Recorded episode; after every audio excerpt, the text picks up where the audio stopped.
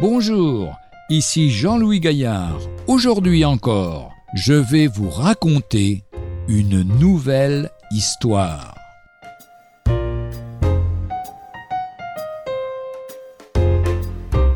Vous me chercherez. Charles Finet naquit en 1792 dans le Kentucky, aux États-Unis d'Amérique.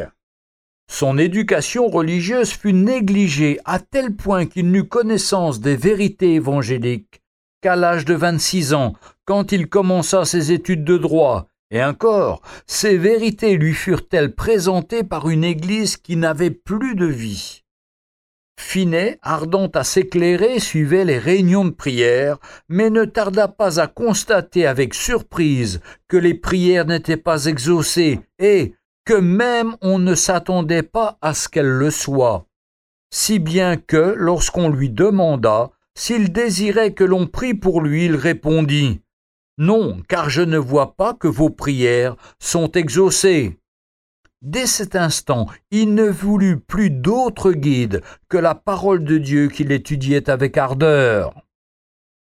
L'intelligence de ce jeune avocat avait saisi la vérité, mais son cœur n'était pas encore gagné, lorsqu'un dimanche d'automne 1821, il prit la ferme résolution de donner son cœur à Dieu.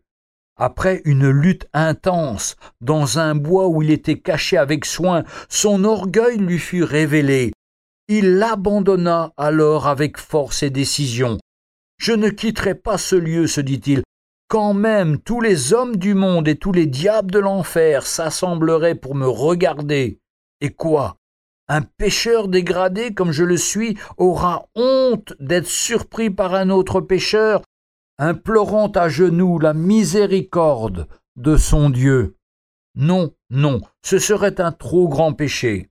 Son cœur se brise, toutes ses résistances cèdent, et cette parole de l'Écriture lui revient à l'esprit, cette parole de Jérémie dans le chapitre 29 et au verset 13.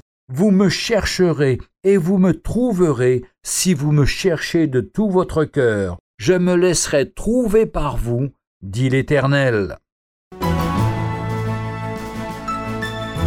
Retrouvez un jour une histoire sur www.365histoire.com.